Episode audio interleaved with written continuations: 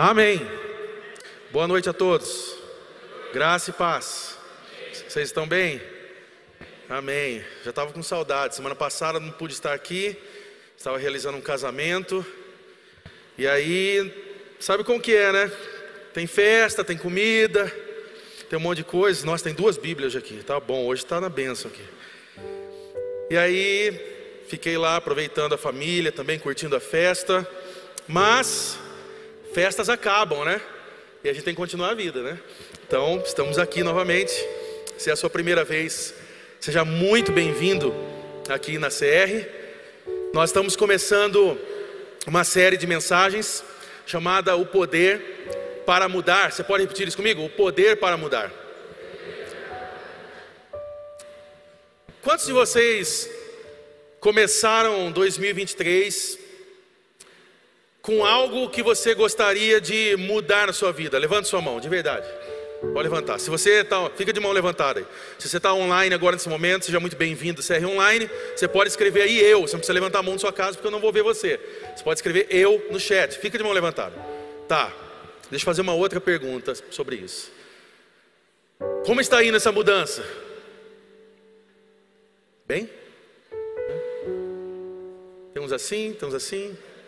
Tem uns que já baixou a mão, tem uns que já escondeu. Ok, alguns estão dizendo bem. Se você está indo bem, eu quero dar parabéns para você, sabe por quê? Porque você é exceção. Há uma, um estudo feito com 40 milhões de pessoas. E esse estudo diz que as coisas não estão indo muito bem, não. A Inc. Magazine, ela escreveu sobre um estudo e descobriu que a grande maioria de nós já desistiu das resoluções nossas, né? Ah, aqui nós estamos falando de janeiro, mas que nós já desistimos, já na segunda sexta-feira do ano. A maioria começou com boas intenções, começaram com boas intenções, mas não seguiram adiante. E a triste notícia aqui é que nós vamos avançar por 2023 e talvez nós vamos pesar mais do que deveríamos pesar, ou que queríamos pesar. Talvez nós vamos gastar mais do que deveríamos gastar. Misericórdia, tem gente já, Senhor.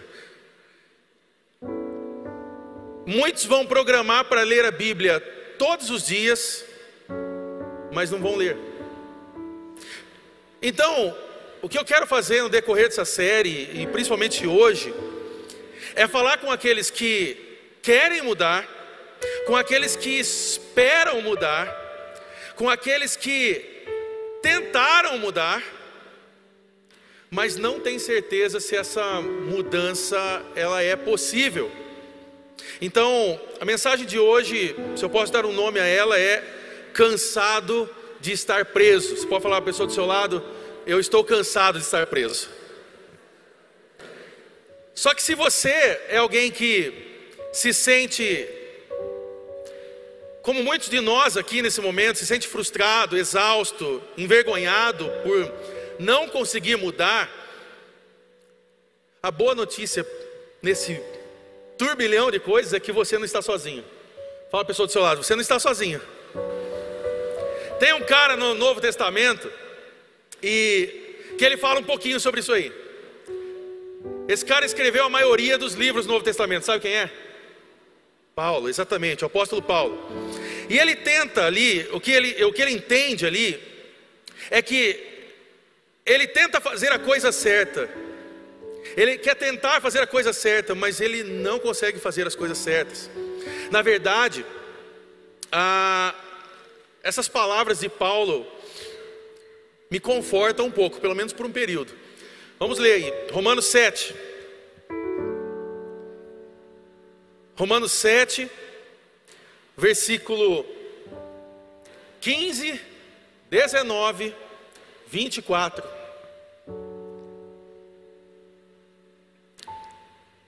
Romanos 7, versículo 15. Ele diz o seguinte: Porque nem mesmo compreendo o meu próprio modo de agir pois não faço o que prefiro, e sim o que detesto. Em outras versões falam: Não entendo o que faço, pois não faço o que desejo, mas o que odeio. Versículo 19: Porque não faço o bem que eu quero, mas o mal que não quero, esse eu faço. A outra versão diz: Pois o que faço não é o bem que desejo, mas o mal que não quero fazer, esse eu continuo fazendo. Versículo 24: Miserável homem que sou, quem me livrará do corpo desta morte? A outra versão diz: Quem me libertará do corpo sujeito a essa morte? É interessante, tem uma frase de um pastor já falecido, Billy Graham, ele fala que a Bíblia, ela é mais atual do que o jornal de amanhã. E faz muito sentido essa frase, porque parece que Paulo, ele está fazendo uma citação aqui, e parece que ele está dizendo sobre eu e você nesses versículos, nós nem estávamos lá. Sim ou não?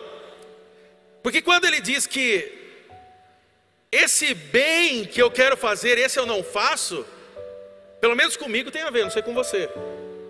E sobre esse mal que nós não devemos fazer, e então fazemos, esse tem a ver com você, não comigo. Não, tem a ver comigo também. Porque ele começa a descrever as experiências dele aqui, e, mas parece que, quase parece que tem meu nome escrito nisso aqui. Então talvez a gente possa se perguntar nesse contexto: o que há de errado comigo? Eu estou tentando mudar. Eu tentei esse ano, ano passado, ano retrasado, no outro ano também, só que eu não consigo. Eu comprei roupas novas de academia, que já nem servem mais.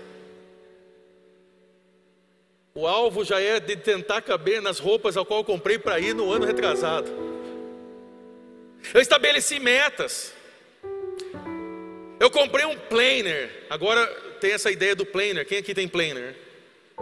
É muito chique. O que é um planner? É uma agenda. Faz, faz 100 anos que existe isso. Só que eles mudaram o nome, chama Planner agora.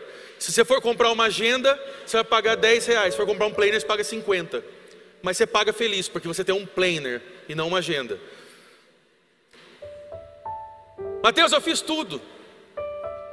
E eu diria que muitos de nós, embora nós tenhamos intenções certas, na verdade nós temos estratégias erradas. Muitos de nós, nós temos intenções certas, mas na verdade nós temos a estratégia errada. Nós estamos tentando mudar, mas estamos tentando mudar da maneira errada. Então eu quero sugerir uma pergunta para você nessa noite. O que nós, o que nós sabemos sobre mudanças reais? Ou o que você acredita ser uma mudança real? Ou como sabemos se estamos passando uma mudança real. Porque mudança real não é mudança de comportamento. Eu sei que isso pode dar um bug na sua cabeça, mas mudança real não é mudança de comportamento. A verdadeira mudança é uma transformação espiritual. Você pode repetir isso comigo? A verdadeira mudança é uma transformação espiritual. Porque não é só mudar o que eu e você fazemos por fora é permitir que Deus mude quem somos por dentro. Então, não é apenas uma mudança de comportamento externo, é uma transformação espiritual. É por isso que o apóstolo Paulo, lá em Romanos 7, nós estávamos lendo aqui, ele está dizendo: Eu estou tentando fazer o que é certo, mas eu não consigo. Eu não quero fazer o que é errado, mas eu acabo fazendo. Só que aqui então ele propõe uma pergunta: Quem me livrará dessa vida dominada pelo pecado e pela morte? Você pode abrir aí Romanos 7, versículo 25. O fechamento desse capítulo é incrível. Porque ele vai dizer, ele vai dar uma resposta sobre isso. Quem me livrará dessa vida dominada pelo pecado e pela morte? Então vamos ler, versículo 24 e 25. Miserável homem que sou, quem me livrará do corpo dessa morte? Versículo 25, olha isso. Graças a Deus por Jesus Cristo nosso Senhor, de maneira que eu de mim mesmo, com a mente, sou escravo da lei de Deus, mas segundo a carne, sou escravo da lei do pecado. Olha essa primeira parte, ele diz: graças a Deus por Jesus Cristo, o nosso Senhor. Então, a resposta não está no meu esforço, no seu esforço. Não está nesse comportamento exterior. A resposta está em Jesus Cristo. Tá bom, alguns entenderam isso. Não é uma mudança de comportamento, é uma transformação espiritual. Então, o que eu quero hoje aqui, eu quero abordar, com a graça de Deus, três mentalidades que nós cristãos, nós adotamos quando se trata de mudança. Três mentalidades que nós cristãos adotamos quando se trata de mudança. Duas delas estão erradas. E uma delas, eu espero que faça sentido sobre o seu coração nessa noite. Então, eu quero entrar nisso. E a primeira delas é Deus, depois eu. Você pode repetir isso? Deus, depois eu. Essa ideia, ela passeia muito por nós. Que é a ideia do seguinte: Deus nos salva, nós somos atraídos até Ele, ok, tudo bem. Ele nos coloca dentro da família de Deus, fantástico isso. Quantos aqui são parte da família de Deus? Você pode dizer amém por isso? Amém? Somos parte dessa família, nossa família está crescendo, amém? Nós estamos avançando. Só que então, nós chegamos até essa família e Deus diz: boa sorte, agora é com você. Agora tudo depende de você, meu irmão. Então, nessa ideia, ou seja, nós entendemos aqui que se alguma coisa tem que acontecer, depende de mim, depende de você. Então, surgem aqui os pensamentos: eu estou tentando me aproximar de Deus. Eu estou tentando mudar a minha forma de falar. Eu estou deixando, tentando, eu estou tentando não perder a paciência com os meus filhos. Ou eu estou tentando parar com alguns vícios, mas eu não consigo. Ou seja, nessa ideia errada, nós cremos aqui que depende do meu e do seu esforço. Você que se vire. Deus ele ele te encontra, ele acha você, ele traz você para dentro da família de Deus. Você começa a fazer parte disso e agora é só você, meu irmão. Boa sorte. Aliás, sorte não deveria fazer parte do nosso contexto. Quem conhece Deus não, não dialoga com a sorte. Segundo aqui, Deus, não eu. Você pode dizer isso? Deus, não eu. Enquanto essa primeira ideia está dizendo a respeito do nosso, do nosso esforço, essa aqui então ela está isentando a gente de qualquer esforço ou responsabilidade. Ou seja, eu e você a gente não tem nada a ver com isso. A gente transfere aqui toda a ideia, toda a responsabilidade para Deus. É Ele que tem que fazer tudo e eu não faço nada. É praticamente uma ideia determinista, é praticamente uma ideia de marionete, sei lá como podemos dizer isso. Um exemplo. Eu queria estar muito mais perto de Deus. Tá. Mas você não lê sua Bíblia já fazem 10 anos.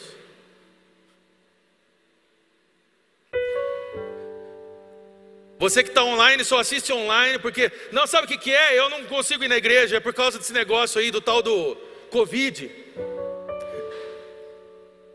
As pessoas vão no shopping, vai no churrasco, vai em todo lugar e tem gente que ainda está com medo do Covid, na igreja. Até porque o Covid é gospel. Ele só está na igreja. Tem gente ainda que não vem na igreja. Não, eu ainda estou esperando um pouquinho mais. Não, meu irmão, você não vem por causa, do, por causa do Covid, você não vem porque você não quer vir mesmo. Irmão. Você não vem porque isso aqui não faz sentido para você. Deus não faz sentido para você. Porque se fizesse, você estava aqui. Porque o Covid lá no shopping Piracicaba não tem. Vai de sexta noite. Você encontra gente de 0 a 200 anos. Aqueles de 200 anos andando devagarzinho, que você, pelo amor de Deus, eu só quero pegar o sorvete ali, dá licença. Mais uns 50 mil ali, ouvindo, tipo, tchac, tchac, tchac, tchac, tchac, tchac, tchac. Lá não tem Covid, mas nas igrejas ainda tem, irmão. Mateus, essa conversa é velha, não é velha, não, irmão. Queria que você pegasse meus aconselhamentos.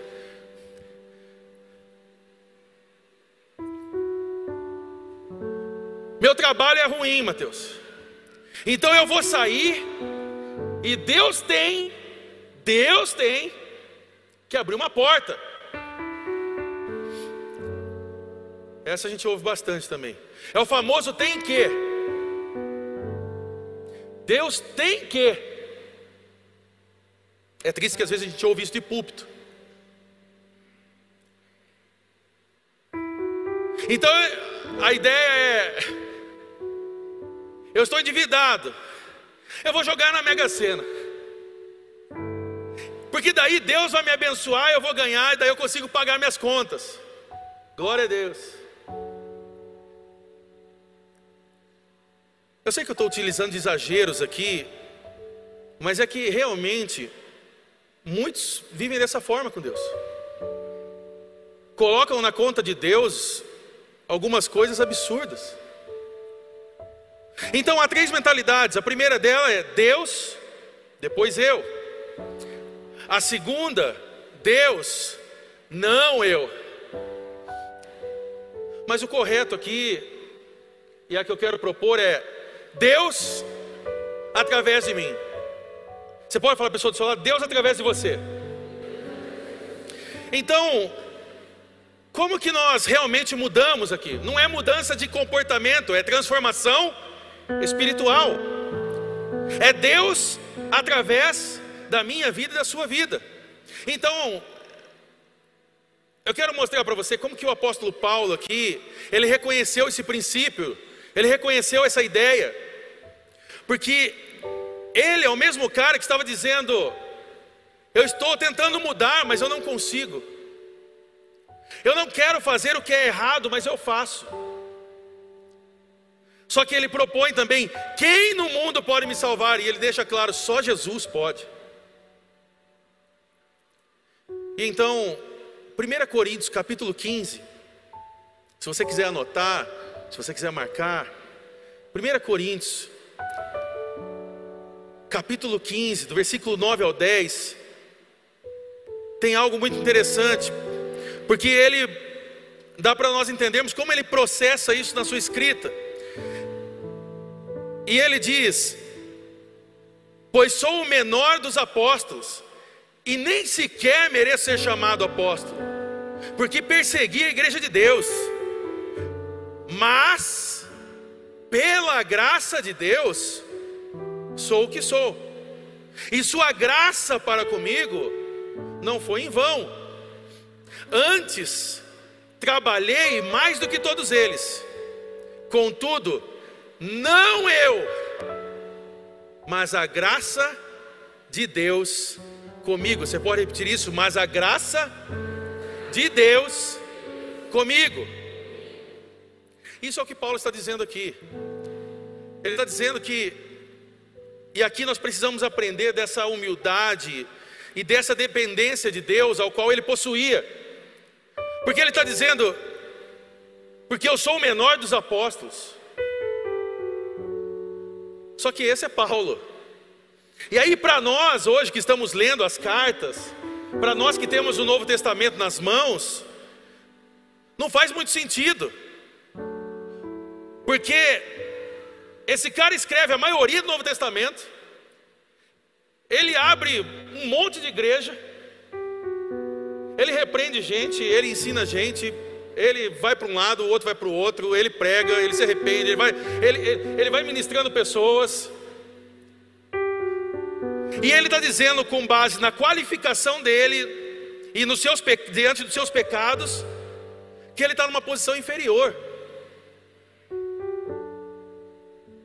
Talvez ele poderia estar pensando assim: é, mas eu, eu matei pessoas, eu persegui essa igreja ao qual hoje eu defendo. Só que observa que ele diz o seguinte: Mas, observa isso. Ele diz: "Mas pela graça de Deus". Ou seja, a verdadeira mudança não é Deus, depois eu. A verdadeira mudança não é Deus, não eu. A verdadeira mudança é Deus através de mim. Você está conseguindo entender isso? Faz sentido para você? Fale a pessoa do seu lado. A graça que te salva. Pode falar com convicção, vamos lá. A graça que te salva é também a graça que te muda. Ou seja, não é mudança de comportamento, é transformação espiritual. Só que agora eu quero contar um, um segredo para você. Mateus, você não é muito do segredo, o que, que a história é essa? Daqui a pouco vai dizer que tem chave para liberar. Não, não. Para que uma mudança seja uma transformação espiritual, ela tem que ser espiritual. Mateus do céu, você está fazendo a gente de bobo. Não, não, é real. Para que a mudança seja uma transformação espiritual, ela tem que ser espiritual. Ela deve ser capacitada pelo Espírito Santo de Deus e não pela minha força e a sua força de vontade. Então vamos lá. A gente está avançando. Toda mudança tem que ter duas coisas: um porquê e um como. Repita comigo: um porquê e um como. Toda mudança tem que ser planejada. Por exemplo, por que, que eu quero um novo emprego? Talvez a resposta que você possa dar é: Ah, eu preciso ganhar mais. Porque eu quero fugir daquele ex-patrão que misericórdia. Vou matar ele. Tá, e como você faz isso? Ah, Mateus, sei lá, eu, eu mando os currículos, eu procuro os QI, né? Os que indica aí, vou tentando uns contatinhos e tal, eu vou dando um jeito, chega uma hora que abre a porta. Por que, que eu quero emagrecer? Ah, porque eu quero postar nas redes sociais também, né? Todo mundo aparecendo no shape e eu aparecer o quê? No barril. Não dá. Então eu quero também quero ter meus likes. Eu também quero que as pessoas olhem e falem: Uau, mudou. Ter aqueles antes e depois. Como? Ah, Mateus, eu vou fechar a boca, vou mudar os hábitos alimentares. Vou passar na frente do, do BK e do, do MEC, vou repreender, sei lá, expulsar o Exu lanche, sei lá, alguma coisa eu vou fazer para ver se dá certo. Como que eu quero vencer algum vício? Ou por quê? Por que, que eu quero vencer algum vício? Ah, Mateus, eu quero vencer porque eu quero provar que eu posso. Eu preciso provar que eu posso vencer. Eu preciso provar para mostrar para algumas pessoas também que eu vou vencer na vida. Então minha vitória vai ter sabor de mel. Como você vai fazer isso então? Ah, não vou mais na biqueira. Não passo mais no bar. Não vou mais procurar aquelas amizades lá que levavam eu para o mau caminho. Ou, por que você quer ter uma casa nova? Ah, Mateus, eu quero ter uma casa nova para, né? Todo mundo tem o direito de dar uma ostentadinha também, né, Mateus? Também para mostrar para aqueles parentes invejosos lá também, tipo aí, ó. Toma aí, ó. Deus, Deus olhou para mim também.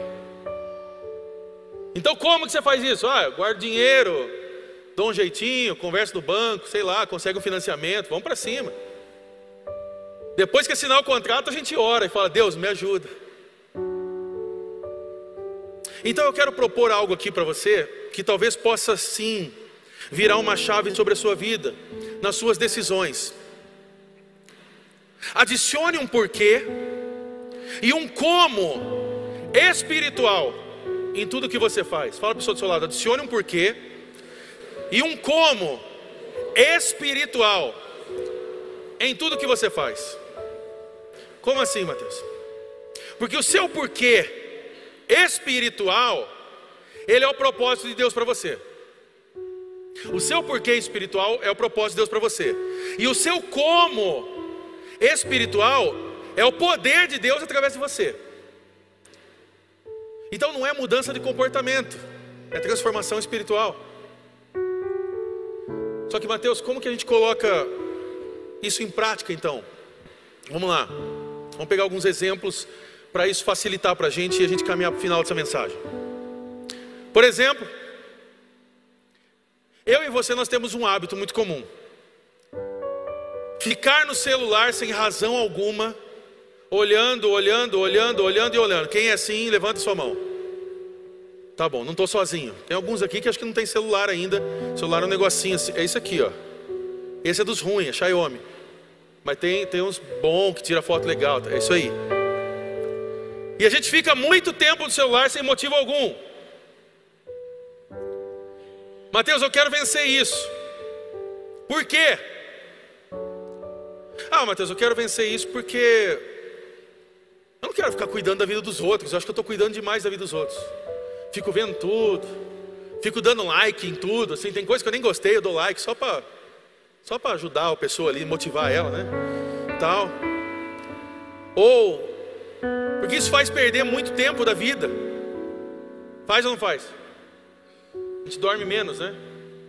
A gente dorme menos, fica preocupado com a vida alheia, né? Tem um monte de coisa que acontece aí. A gente fica com inveja, né? O irmão está na praia lá, a gente fica, tomar que chova, né? E tal, né? Então, aí o irmão compra um carro, a gente já começa, ah, isso aí deve lavar dinheiro, né? É esse tipo de conversa. Né? Vamos trazer um porquê espiritual nisso? E aqui a gente vai entender. A Bíblia ensina sobre nós amarmos a Deus, sim ou não? Ok? Ela também ensina sobre nós amarmos as pessoas, sim ou não? Amar o nosso próximo. Lembra? Jesus, Jesus comprimindo ali, zipando ali os mandamentos, repassando para a gente. Ah, Mateus, ficou mais fácil. Ficou nada. Você tem que amar o próximo, meu irmão. Ficou de negócio aperta. Tá. Pergunta: Eu estou dedicando o meu tempo no celular, amando a Deus e amando as pessoas? Sim ou não? Quando você fica ali, com o dedinho ali passando ali assim, você está amando a Deus? Quando você começa a ver aquelas coisas ali, você começa vendo um versículo, termina vendo uma mulher de biquíni, faz... está amando a Deus ali? Quando você olha ali pessoas que estão ali passando ali na sua timeline, ali no seu feed, e você começa a ver algumas coisas, você está amando essas pessoas ou você está criando dúvidas sobre elas, sobre o caráter dela, ou sobre como elas se relacionam com Deus? Então, qual é a resposta prática disso? Eu vou abandonar esse tempo que eu fico no celular por amor a Deus. Você está entendendo o que eu estou dizendo? Quando nós trazemos um porquê espiritual, as coisas começam a se afunilar de uma forma, querido. E não acho que eu estou trazendo isso aqui para você, porque eu já venci tudo, não. Eu quis deixar bem claro sobre estar em boa forma, sobre alimentação, porque o que Deus está falando comigo nesses, nesses dias aqui é muito, muito pesado. Ou como dizem por aí, né? É forte. É forte. Por exemplo, eu quero melhorar minhas finanças. Quem quer melhorar as finanças que levanta a mão? Todo mundo quer, né? Falou de na vigília, ninguém levanta a mão. Aí beleza. Melhorar a finança. A gente precisa melhorar, irmão. Eu estou brincando, eu entendo. A gente precisa pagar as contas. Né? Então, por que, que você quer melhorar as suas finanças? Ah, Mateus, porque eu quero, quero conhecer as Ilhas Maldivas, né? Chega de Jardim Nova Iguaçu. Sou eu que moro nesse bairro, tá? Não estou falando de ninguém. Eu, Nicolas e Rita. Tem mais? Ah, é, tem mais, tem mais, verdade. Nova Iguaçu em peso aí, ó. Já vamos, vamos montar uma gangue já. Por quê? Porque eu não quero. É, então, assim, porque eu estou cansado de viver sem dinheiro. Mateus, estou cansado de viver sem dinheiro, não aguento mais. Porque eu não consigo dormir bem com as minhas dívidas. Talvez exista alguém hoje aqui assim. Vamos trazer um porquê espiritual dentro disso? Por que, que nós queremos melhorar a nossa finança? Se eu entendo então que tudo que eu tenho vem de Deus, e uma das melhores maneiras que nós temos de adorar e honrar a Deus é administrando os recursos que Ele nos dá, porque tudo que nós temos vem dele, amém? Não é seu. Até um ponto que eu não estou apenas tentando pagar minhas contas, mas eu posso ser bênção para a vida de outras pessoas, exercendo generosidade, abençoando pessoas ao meu redor. Isso começa a ter um sentido diferente. Então esse porquê agora espiritual começa a fazer sentido. Porque agora eu não quero simplesmente ter dinheiro para ostentar e jogar dinheiro para o céu, mas agora eu quero ter minhas finanças em dia e recursos porque eu quero abençoar pessoas. Porque agora eu quero honrar a Deus com isso.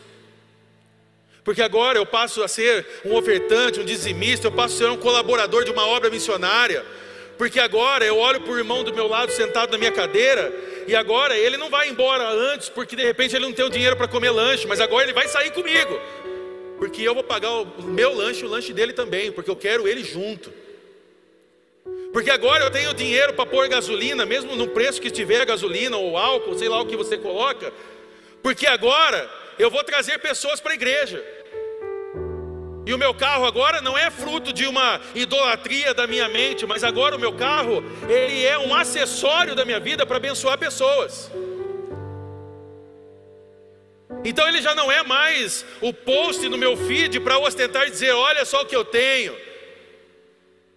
Mas agora ele é parte da minha caminhada para dizer assim: pessoal, entra dentro, vamos embora, vamos todo mundo na casa do Senhor e vamos adorar Ele.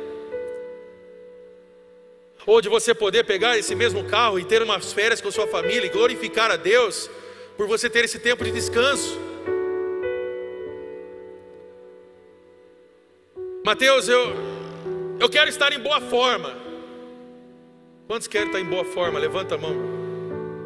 Pode levantar, meu irmão. Se eu não estou com vergonha de levantar, levanta. Meu. Em nome de Jesus. A gente precisa estar em boa forma. Eu sei que o oito, o número oito é uma forma, mas não é essa forma que a gente quer né? A gente quer uma forma melhor. Por que, que nós queremos isso? Ah, Mateus, porque eu quero viralizar na cidade. Eu quero ser aquele Instagram que todo mundo fica stalkeando, pesquisando para ver as fotos novas. Para ver em qual restaurante fitness ele foi comer. Para mostrar ali, olha só o meu shapinho e tal. Não, irmão, não vou levantar camisa, misericórdia. Teria que ter libertação depois aqui. Não, Mateus, eu quero para poder chegar nas rodas ali de conversa e começar aquelas aulas de como eu cheguei nessa forma. Sabe a galera que chega na roda e fala assim: Não, sabe o que é, cara? Que assim, foi muito tempo de ali academia, é, tem que comer muito mato, né, meu? Tem que comer muita coisa diferente e tal. Aí tem aqueles veneninhos que a gente toma também, né, meu? E tal, tal. É, eu sei, é uma galera chata. Mas a gente quer ter essa forma também. Tá bom, vamos trazer um porquê espiritual nisso? E a hora que o Espírito Santo falou isso comigo, foi um tapa na minha cara. E se nós dissermos o seguinte, lembrando que a palavra de Deus nos ensina, que o corpo é templo de quem? Espírito Santo. E se então, dentro desse porquê espiritual, eu querer honrar a Deus com esse templo, o corpo que Ele me deu? Isso é espiritual. Eu conheço histórias de pastores e eu estava ouvindo uma uma mensagem ao qual um pastor americano, o pastor Craig Rochelle, ele estava conversando com outros pastores. E então num determinado momento, um pastor amigo dele conversou com ele porque a sua saúde estava debilitada. E esse pastor chegou até ele e falou: Se você quer ter um ministério que vai impactar vidas, você tem que estar mais preocupado com a sua saúde, senão você não vai mais além. Aquilo virou uma chave sobre a vida dele, para que ele mudasse os seus hábitos, para que ele mudasse o seu comportamento. Quem aqui hoje tem a Bíblia YouVersion no seu celular? Levante sua mão. Você já baixou essa Bíblia? Essa Bíblia é da igreja dele. Se você tem aquela Bíblia infantil, com desenhos, toda 3D ali e tal, para o seu filho, para o seu sobrinho, para alguém poder assistir, é da igreja dele. Se ele não tivesse qualidade de vida para liderar um ministério como esse, milhares e milhares e milhares de pessoas hoje não teriam acesso a uma Bíblia gratuita de tanta qualidade, ao qual nós temos hoje. Então, qual é o seu porquê espiritual? Qual é o seu porquê espiritual nessa noite? Porque para que a mudança seja uma transformação espiritual, ela tem que ser espiritual. Ok, vamos finalizar essa mensagem. Tendo um porquê espiritual, obviamente que nós queremos um como espiritual, correto? Ok. Então eu gosto de lembrar de Zacarias 4,6 que diz o seguinte: essa é a palavra do Senhor para Zorobabel. Não por força, nem por violência, mas pelo meu espírito, diz o Senhor dos Exércitos. Todo o nosso como, todo o nosso como, está atrelado ao poder do Espírito Santo.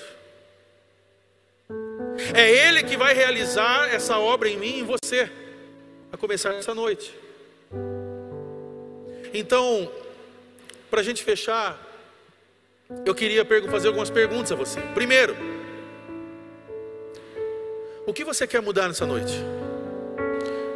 O que, que você precisa mudar nessa noite? Quais são os seus porquês essa noite? Responda para você mesmo: o que você precisa mudar essa noite? Então, para isso, Me permita propor aqui três pontos práticos para a gente concluir essa mensagem. Primeiro deles, repita comigo: eu sou disciplinado. Pode repetir comigo, vamos lá, queridos. Eu sou disciplinado. Cristo em mim é mais forte do que os desejos errados em mim. Ou seja, a razão pela qual aqui eu digo isso é que porque por natureza nós não somos disciplinados, sim ou não? Nós não somos. A gente gosta de comer o que a gente quer, sim ou não? Acordar a hora que quiser. A gente tem, a gente tem esse padrão, a gente gosta de ser preguiçoso.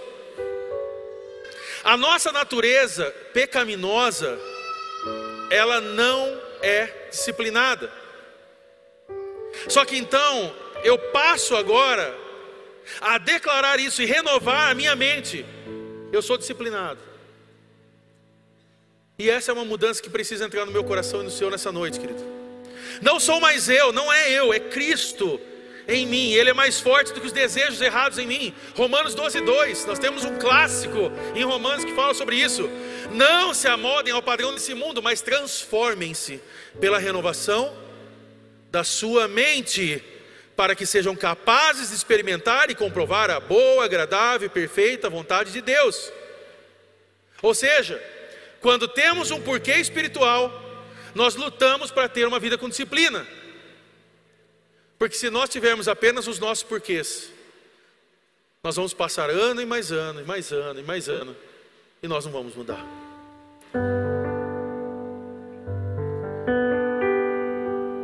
Eu não vou comer de uma forma desregrada. Porque então agora eu entendo que o meu corpo é templo do Espírito Santo. Então agora eu vou servir a Ele com isso. Quando nós somos tentados a olhar algo pecaminoso, nós lembramos que nós temos um pacto com Deus de pureza. Então eu começo a honrar a Ele, e eu continuo honrando a Ele com as minhas atitudes. Quando eu sou tentado a perder a paciência com os meus filhos, e de falar besteira para as pessoas, ou para alguém aí afora, eu lembro que eu preciso deixar um legado. Então eu lembro disso, que eu tenho que deixar esse legado sobre a vida das pessoas, e então eu tenho que seguir o exemplo de Jesus. Tudo tem um porquê espiritual e um como espiritual. Segundo, fala a pessoa do seu lado: se você mudar o seu comportamento, mas não mudar o seu coração, o comportamento voltará. Então, o que a gente precisa ter aqui é uma mudança real.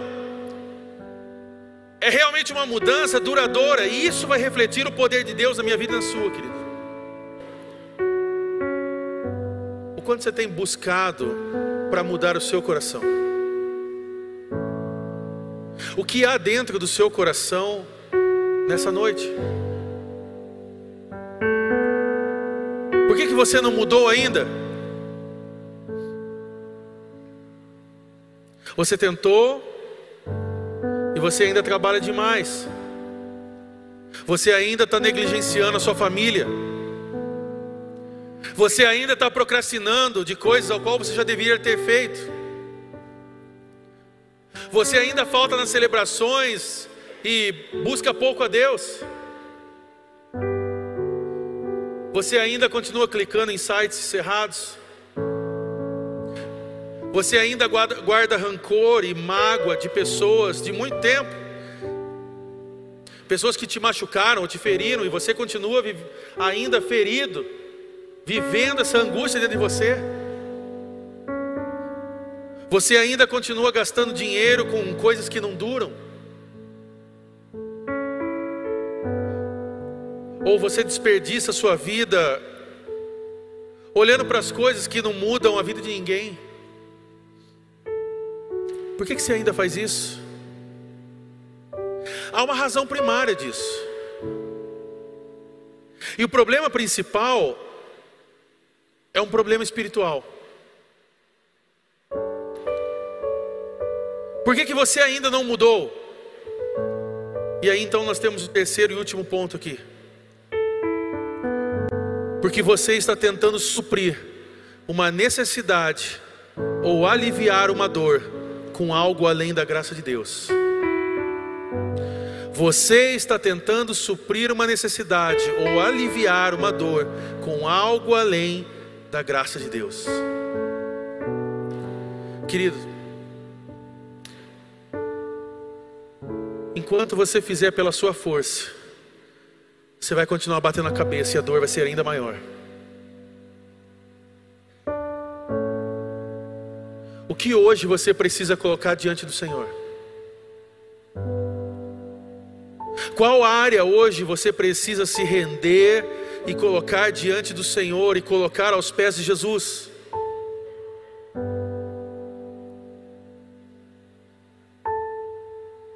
Você precisa hoje de um porquê espiritual para que o poder de Jesus gere mudança em você. Se coloque de pé nesse momento. Eu queria fazer algumas perguntas para nós fecharmos essa mensagem.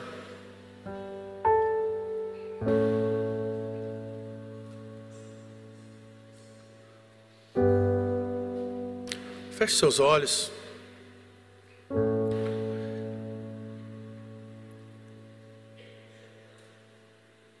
Qual área específica da sua vida?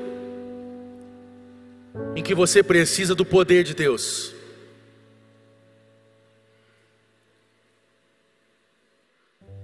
Quais áreas específicas da sua vida em que você precisa do poder de Deus? Há algo em você nessa noite que precisa ser mudado? Há algo em você nessa noite que você precisa colocar diante do Senhor e precisa mudar? Talvez você viveu a experiência do Deus depois eu, ou Deus não eu. Mas Deus se chama hoje para que Ele possa agir através de você. Hoje é noite de você realmente ter uma mudança, porque essa mesma graça que nos salva, é também essa mesma graça que nos muda. E se nós queremos ter uma transformação espiritual, redundantemente eu preciso dizer que ela tem que ser espiritual. E se então nós precisamos ter um porquê e um como espiritual sobre as nossas vidas, nós precisamos tomar posições hoje.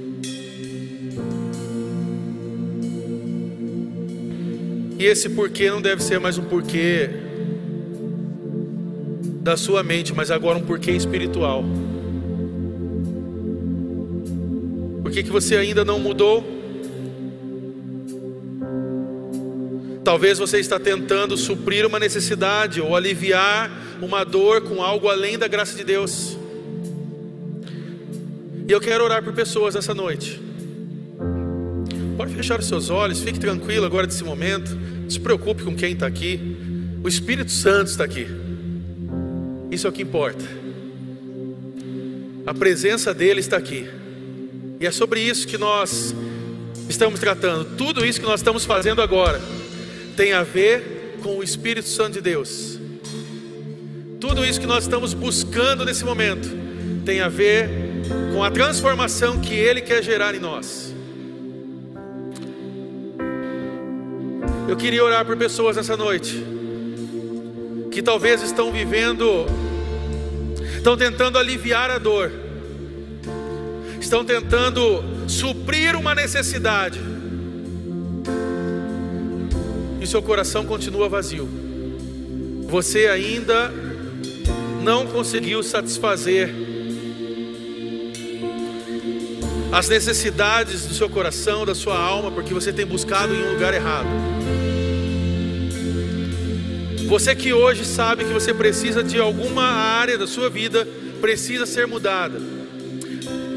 Você que sabe que precisa do poder de Deus essa noite, para que então surja esse porquê espiritual. Mateus, mas como que eu vou fazer isso? O como é o Espírito Santo que vai agir através de nós. Deus através de nós. Ele vai gerar mudança sobre você. Ele vai gerar transformação no seu coração. Ele vai direcionar você no caminho certo. Ele vai dar sabedoria. Mas para isso, nessa noite, eu e você nós precisamos ter essa decisão. Sim, eu quero essa mudança. Quem é você nessa noite que você sabe, Mateus? Eu preciso. Tem algo ao meu coração que precisa ser resolvido ainda. Há algo, há uma área específica ainda que eu preciso do poder de Deus sobre a minha vida. Há algo em mim que precisa ser mudado. Onde você estiver, levante sua mão e diga: Eu sou essa pessoa. Eu preciso disso. Glória a Deus. Glória a Deus. Glória a Deus. Há mais pessoas? Fique de mão levantada. Eu queria convidar você, aonde você estiver, sai do seu lugar e vem aqui à frente. Você que levantou a mão. Glória a Deus. Glória a Deus. Glória a Deus. Sai do seu lugar. Pode vir à frente. Você que levantou a mão, não tenha vergonha, venha já. Deus tem uma obra a realizar na noite. E essa obra é uma obra espiritual, não é uma obra humana, não é sobre homens, não é sobre pessoas que estão aqui, mas é sobre o poder que atua através do Espírito Santo. Pode vir à frente, não tenha vergonha nesse momento, pastores e líderes. Eu convido você nesse momento a ministrar essas pessoas, a você perguntar o nome dela a você perguntar qual é a área que você pode orar.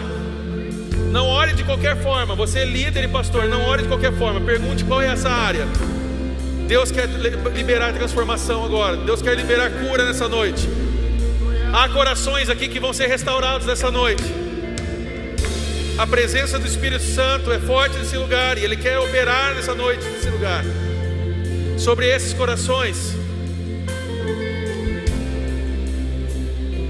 Você que hoje está aqui na frente, você sabe que você precisa de um porquê espiritual. Saiba que o poder de Jesus vai gerar mudança em você nesse momento. Eu convido você a orar. Você que está no seu lugar, você pode orar por aqueles que estão aqui à frente. Você pode estender sua mão para cá, você pode orar por essa família poderosa que está se formando a cada dia mais. Você pode estender a mão sobre eles interceder por aqueles que estão aqui, para que o Espírito Santo toque na vida deles. Se há um problema espiritual nessa noite, então nós também vamos resolver de forma espiritual. Porque o Espírito Santo de Deus vai agir e vai começar uma nova história, uma nova estação sobre a vida deles, em nome de Jesus. Em nome de Jesus.